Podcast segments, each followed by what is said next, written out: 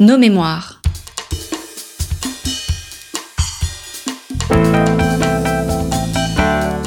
Une émission de la rédaction de Storia Voce.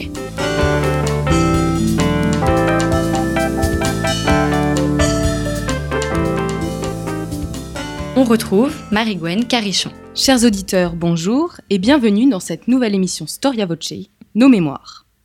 L'historien le plus méconnu de la Révolution française. C'est ainsi que François Furet salue Augustin Cochin dans son ouvrage mémorable Penser la Révolution française. Peu connu, peu étudié donc, Cochin, né en 1876, s'est pourtant illustré dans les grands débats philosophiques historiques de son temps. Aujourd'hui, Storia Voce vous propose de redécouvrir les écrits de cet historien sociologue, publié pour la première fois en entier sous le titre La machine révolutionnaire. Denis Sureau, bonjour. Bonjour. Vous êtes essayiste, journaliste, éditeur, théologien, et vous participez à faire connaître cette figure qu'est Augustin Cochin, car c'est vous qui venez de diriger la publication de ses travaux aux éditions Talendier. Pour commencer, pourriez-vous nous présenter Augustin Cochin? Alors Augustin Cochin, 1876-1916, euh, fait partie d'une grande famille de la bourgeoisie euh, parisienne qui a marqué euh, Paris euh, depuis des siècles. Vous pensez par exemple à, l'ancêtre d'Augustin qui était euh, le fondateur de l'hôpital qui porte aujourd'hui son nom, l'hôpital Cochin.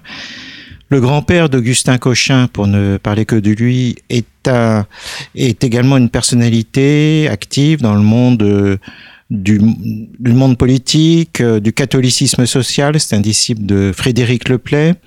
Il a eu un certain nombre de responsabilités.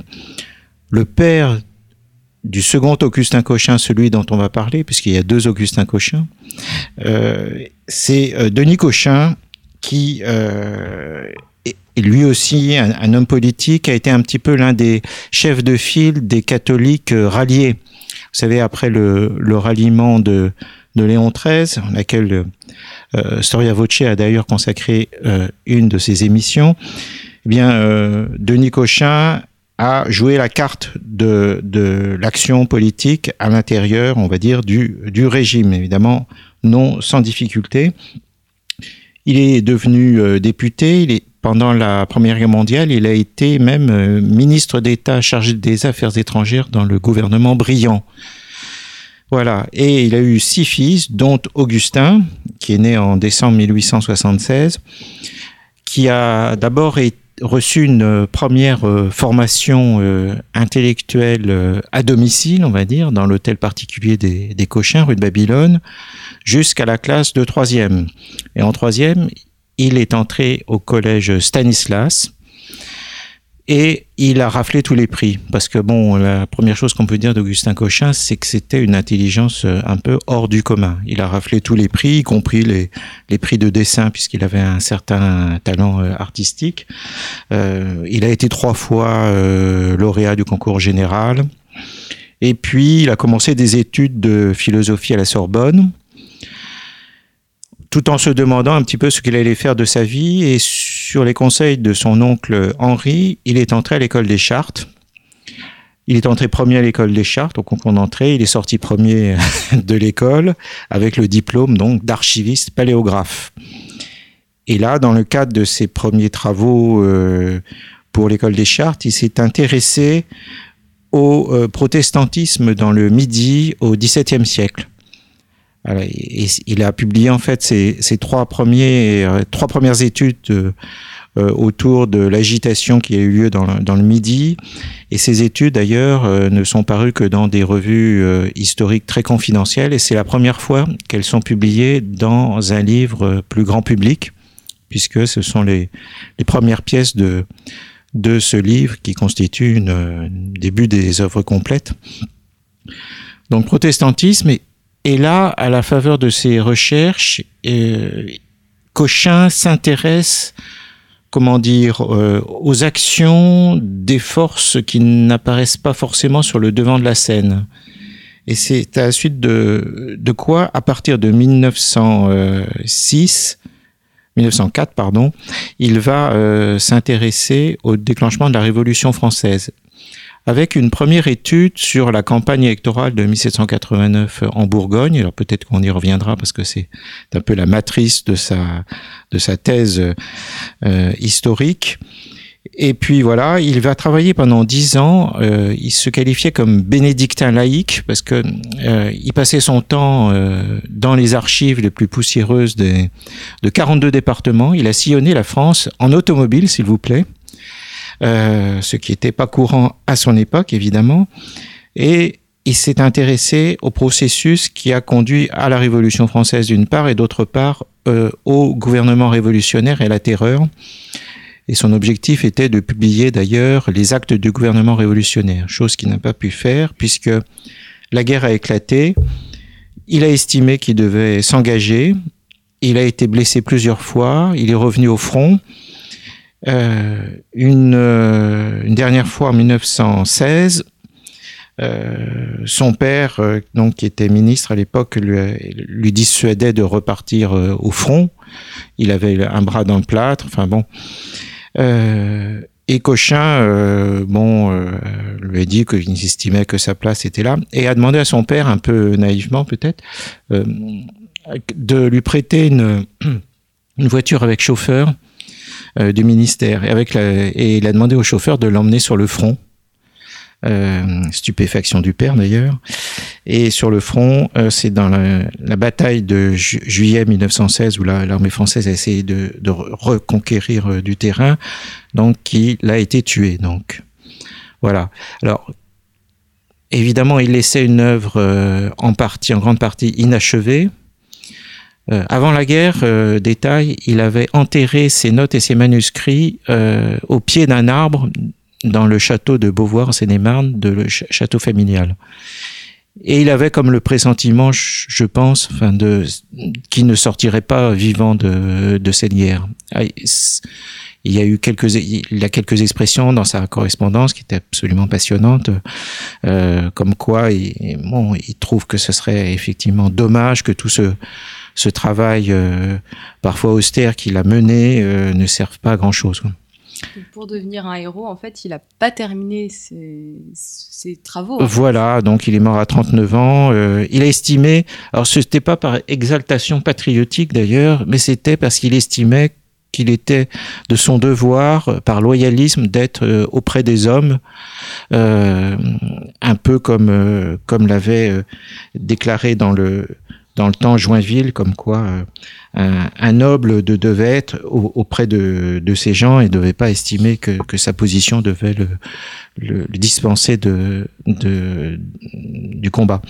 Alors après la guerre, qu'est-ce qui s'est passé? Ben écoutez, sa, sa famille, ses amis ont essayé de, de tirer de ce qu'il avait publié déjà dans quelques revues et euh, d'une part et d'autre part de ses manuscrits, donc plusieurs livres dont les deux principaux sont les sociétés de pensée et la démocratie moderne, qui est un recueil euh, d'articles, donc euh, on peut dire que c'est une prose à peu près terminée. Et puis un autre livre, alors là, qui n'est pas du tout, euh, qui pas du tout achevé, qui est composé de notes, qui est La Révolution et la libre pensée, qui raconte tout le tout le processus révolutionnaire. Et il y a un autre très gros livre, c'est le seul qui ne figure pas dans l'édition euh, Talendier qui a été publié, c'est Les sociétés de pensée et la révolution en Bretagne. Alors, pourquoi nous ne l'avons pas mis? Parce que à 700 pages, on, on avait pensé que c'était déjà beaucoup. Or, euh, ce livre de Cochin comporte plus de 600 pages. 300 pages d'analyse et 300 pages de, de notes, de documents d'archives et tout. Et bon, si cette édition a un certain succès, nous pourrons toujours envisager une, une publication ultérieure. Alors à l'époque, dans les années 20, donc nous sommes dans les années 20, euh, Cochin euh, suscite un certain intérêt, est bien accueilli dans les milieux d'action française, les milieux catholiques.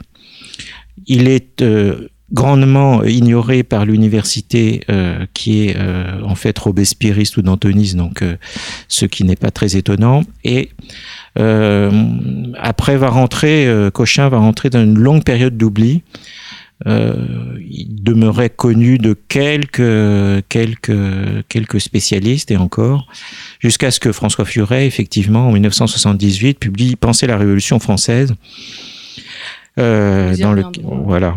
Et, et c'est d'ailleurs euh, à la suite de publication du livre de Furet que mon, mon professeur à Sciences Po, qui était Raoul Girardet, m'a suggéré de m'intéresser à Cochin. Donc en fait, vous intéressez à Cochin euh, depuis longtemps.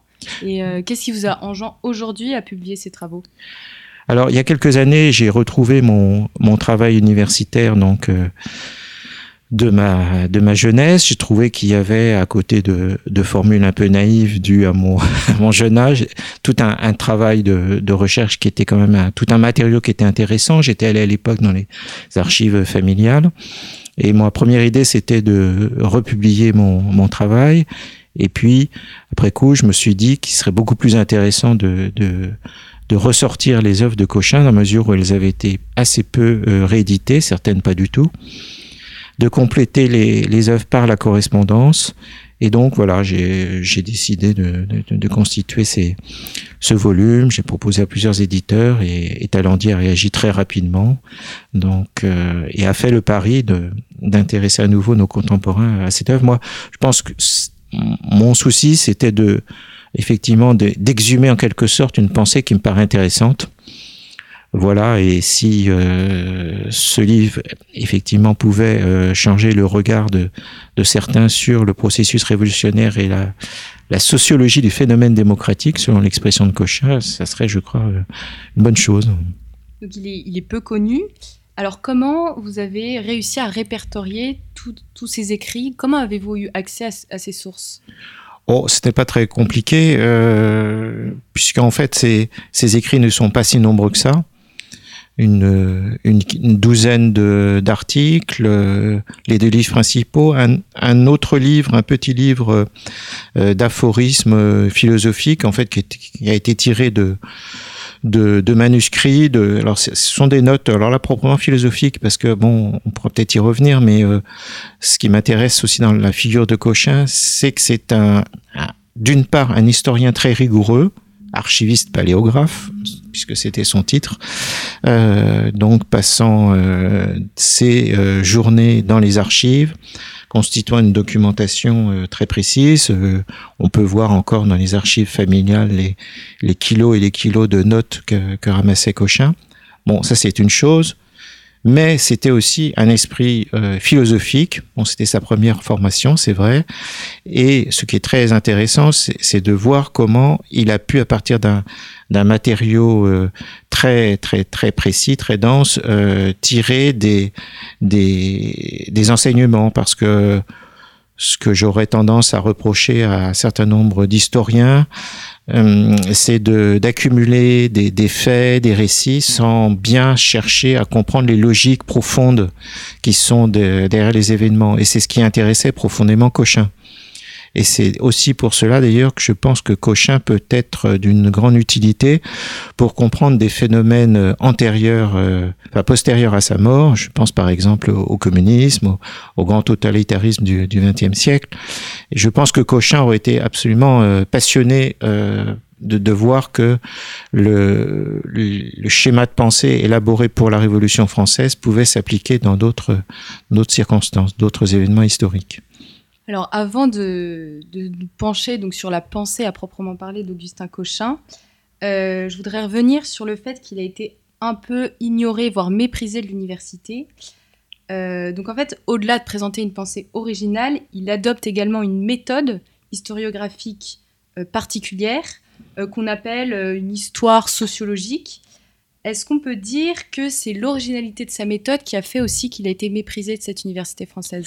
Il a été méprisé, il a été euh, même euh, totalement incompris euh, par certains grands historiens de, son temps.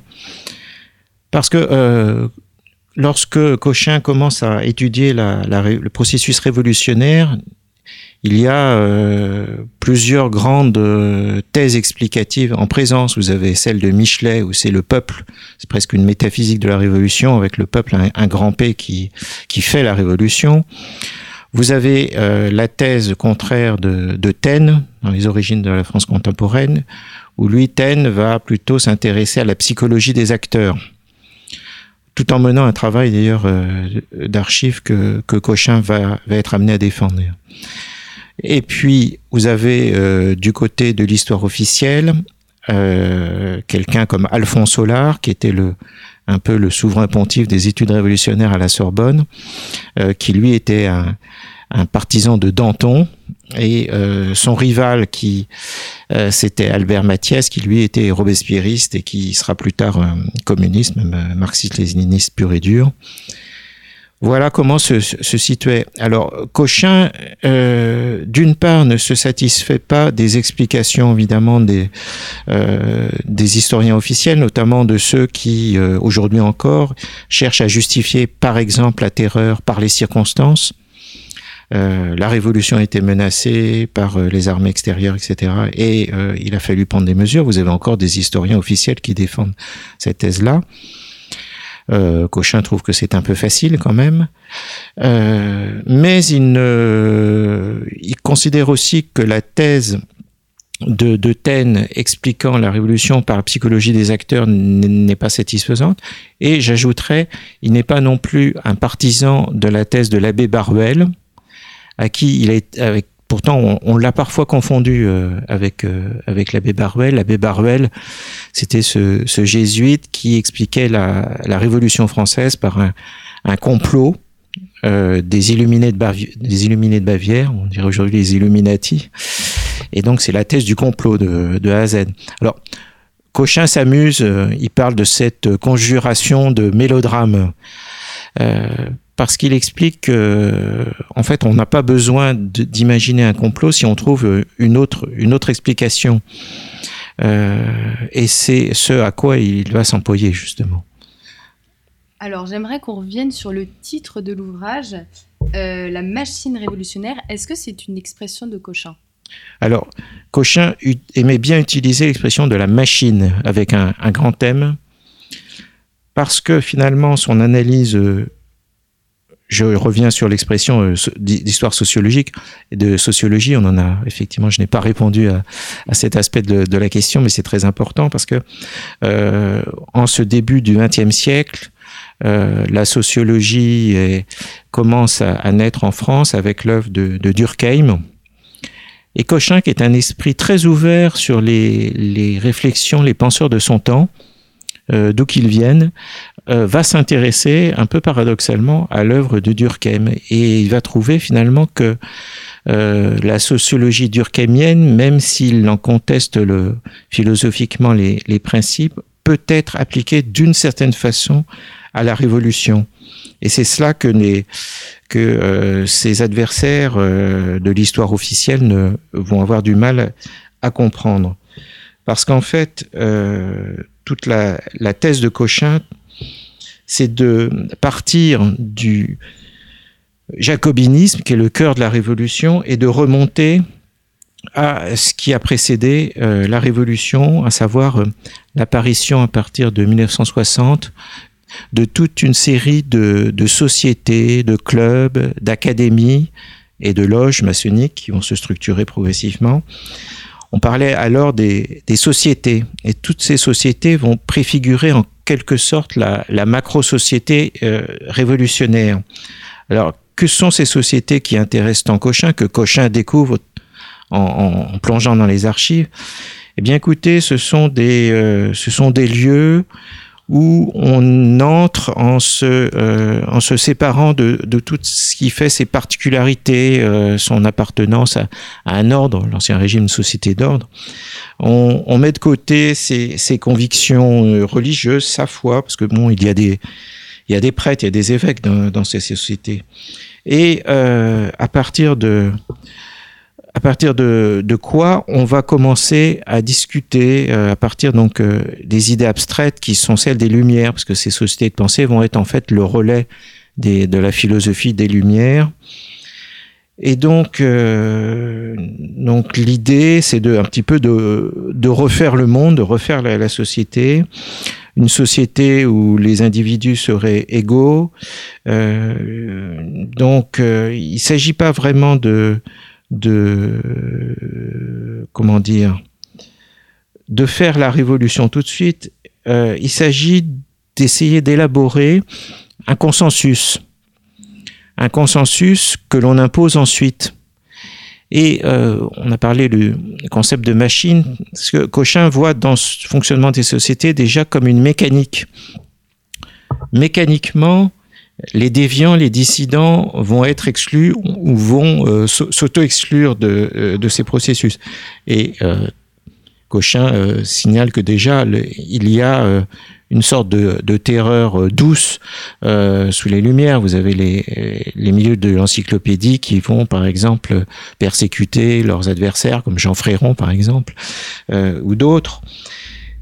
Et il y a dans, dans cette constitution d'un consensus qui anticipe la, volonté générale, donc, comme une, une, prémisse effectivement euh, d'une euh, comment dire d'une vérité socialisée et d'une structure finalement de démocratie pure euh, ou directe où c'est la collectivité qui fait la loi à tout instant. Mais alors c'est ça aussi le, le paradoxe de l'affaire, c'est qu'en fait euh, ce n'est pas la société qui fait la loi de tout instant, dans la mesure où euh, dans toute structure, il faut qu'il y ait un pouvoir, et de fait, c'est une minorité qui va euh, rapidement prendre en main les sociétés. Alors, ce sont souvent les pas forcément les, les esprits les plus brillants, mais ce sont, je dirais, les, les habiles. Souvent, ce sont des, des gens de, de robe ou de parole, enfin des, des les avocats, des gens qui sont très à l'aise euh, et qui vont commencer à euh, tirer les ficelles. Euh, Cochin aime beaucoup l'utiliser l'expression de tireur de, de ficelles. Ce sont des gens, par exemple, qui, avant une assemblée générale, vont préparer les motions, déjà quasiment les, les, les faire adopter à l'avance. Et euh, toutes ces sociétés qui se constituent donc euh, ne sont pas euh, indépendantes, c'est-à-dire qu'elles tissent des réseaux à travers toute la France, elles communiquent beaucoup entre elles, elles échangent un peu des, mots d'ordre, des grandes idées. Et c'est ce que Cochin va observer dans sa première étude sur les élections en Bourgogne en 1789, où là, il va analyser très précisément justement le, le rôle des sociétés, notamment d'un tout un groupe d'avocats de Dijon, qui vont euh, manipuler, en fait, pour utilisant le mot, euh, les, les différentes, euh, les différentes structures au sein du département. Et c'est donc ce qu'il appelle le jacobinisme. Alors c'est ce qui va, oui, c'est ce qui va donner le lieu ensuite au jacobinisme dans la Révolution, puisqu'en fait la machine la machine révolutionnaire, en fait, c'est le passage à la grande échelle, à l'échelle de, la société, de tout ce, mécanisme qui a été élaboré euh, par les sociétés. Et Cochin observe d'ailleurs euh, contre certains historiens que les, finalement les grands révolutionnaires, Brissot, Danton, Robespierre, ce sont plus des des habiles que des intelligents. Ce sont pas des personnalités extraordinaires. Ce sont, ce sont des gens qui savent tirer les ficelles, qui savent euh, manipuler les gens, qui savent créer, fabriquer l'opinion. Mais leur succès est, est éphémère parce qu'en fait, ils ne sont que des rouages. Et c'est là, on voit que dans tout le processus révolutionnaire, ils vont progressivement euh, être broyés par cette machine jusqu'à ce que la machine soit elle-même euh, broyée à Thermidor par quelqu'un qui n'était pas un médiocre, par contre, qui est Napoléon Bonaparte.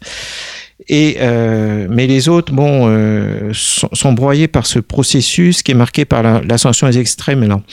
Je pense que si Cochin avait vécu, il aurait pu observer le même phénomène, par exemple, dans le mouvement euh, euh, communiste en Russie, avec les bolcheviks éliminant les, éliminant les, les peut-être aussi à une autre échelle, euh, euh même sous le nazisme, avec les, les éliminant les, SS éliminant les SA, enfin bon, ou dans l'histoire de la Chine avec le, maoïsme euh, éliminant des, formes, on va dire un peu plus modérées.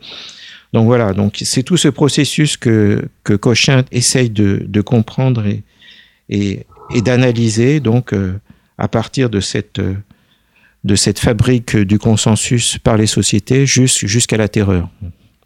Et euh, alors, il a eu un accueil euh, assez mitigé euh, par, les grands de l'université, mais est-ce qu'il a été bien reçu par les milieux catholiques, monarchistes plus précisément par l'Action française, ou un peu méprisé par rapport à l'abbé Baruel?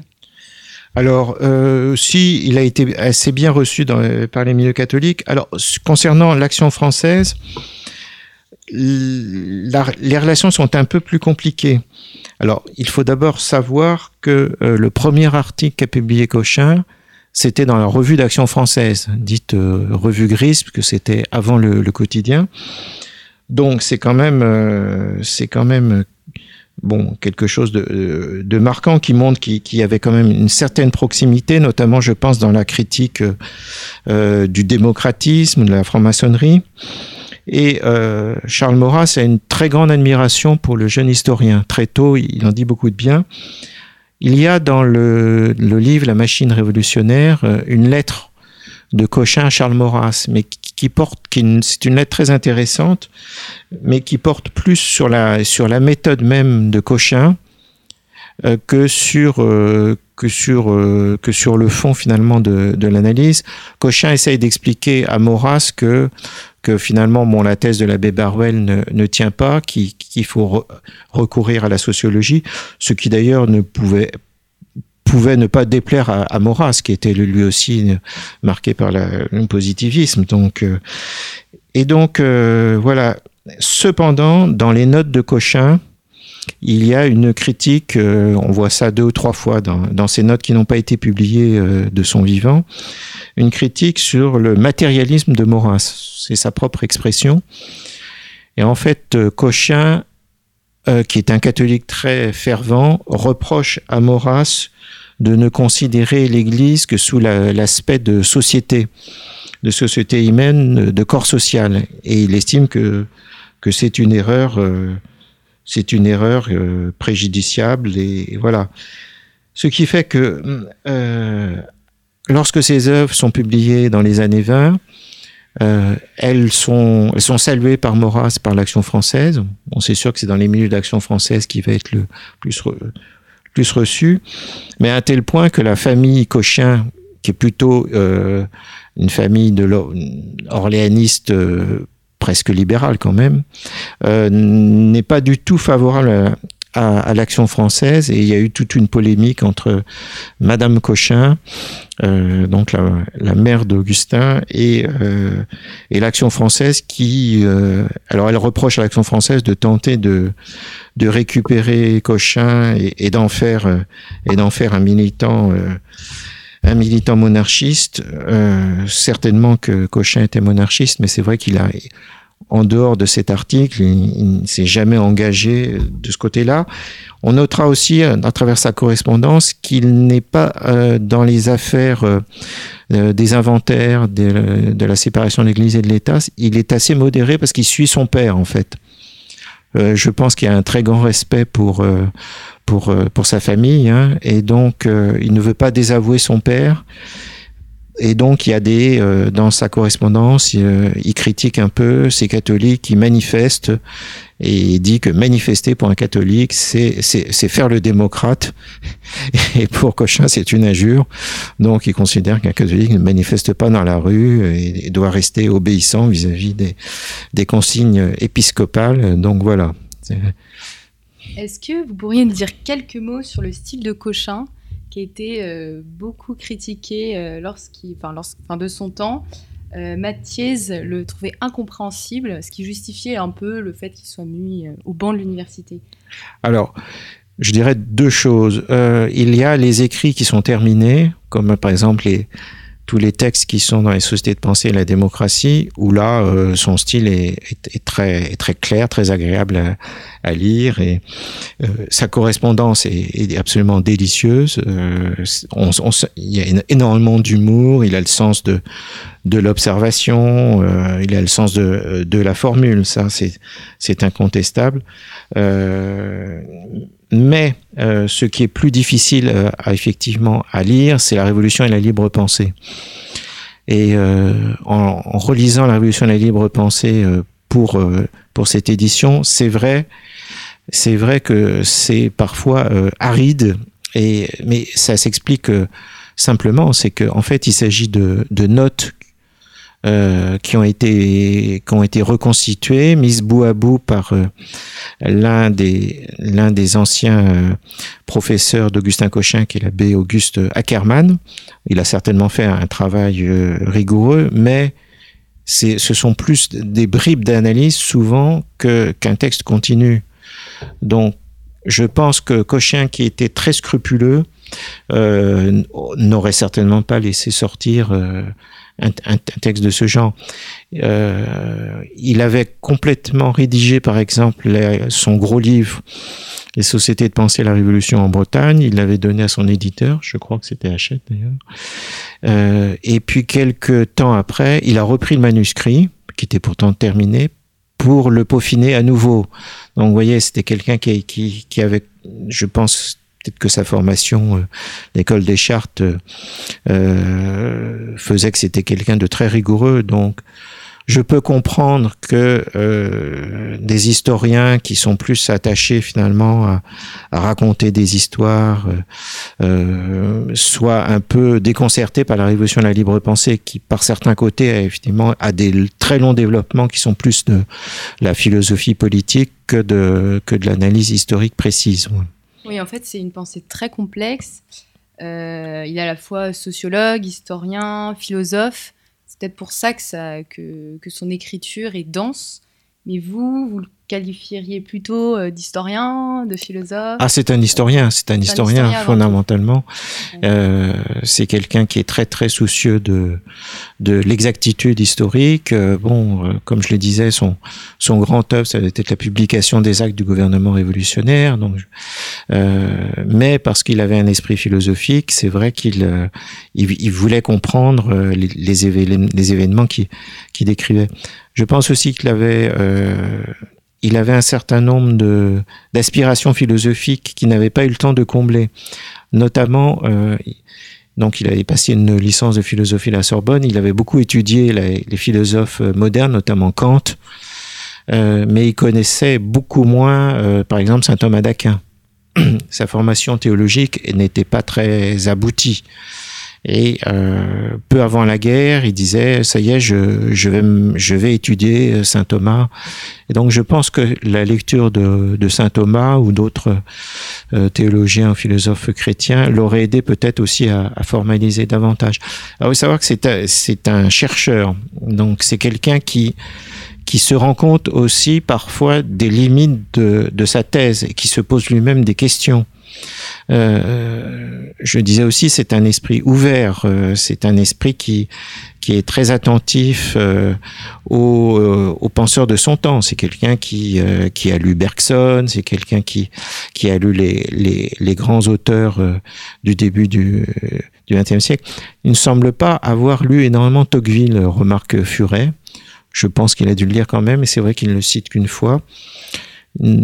Pense pas qu'il ait non plus euh, lu Marx. Mais euh, bon, il faut voir qu'il est mort à 39 ans. Il a eu euh, 10 années seulement de, recherche et justement de bénédictin laïque, comme il se qualifiait. Donc, sur le terrain, à constituer des, notes pour ses travaux. Donc, c'est vrai qu'il n'a pas eu le temps de, il pas eu le temps de tout faire. Voilà.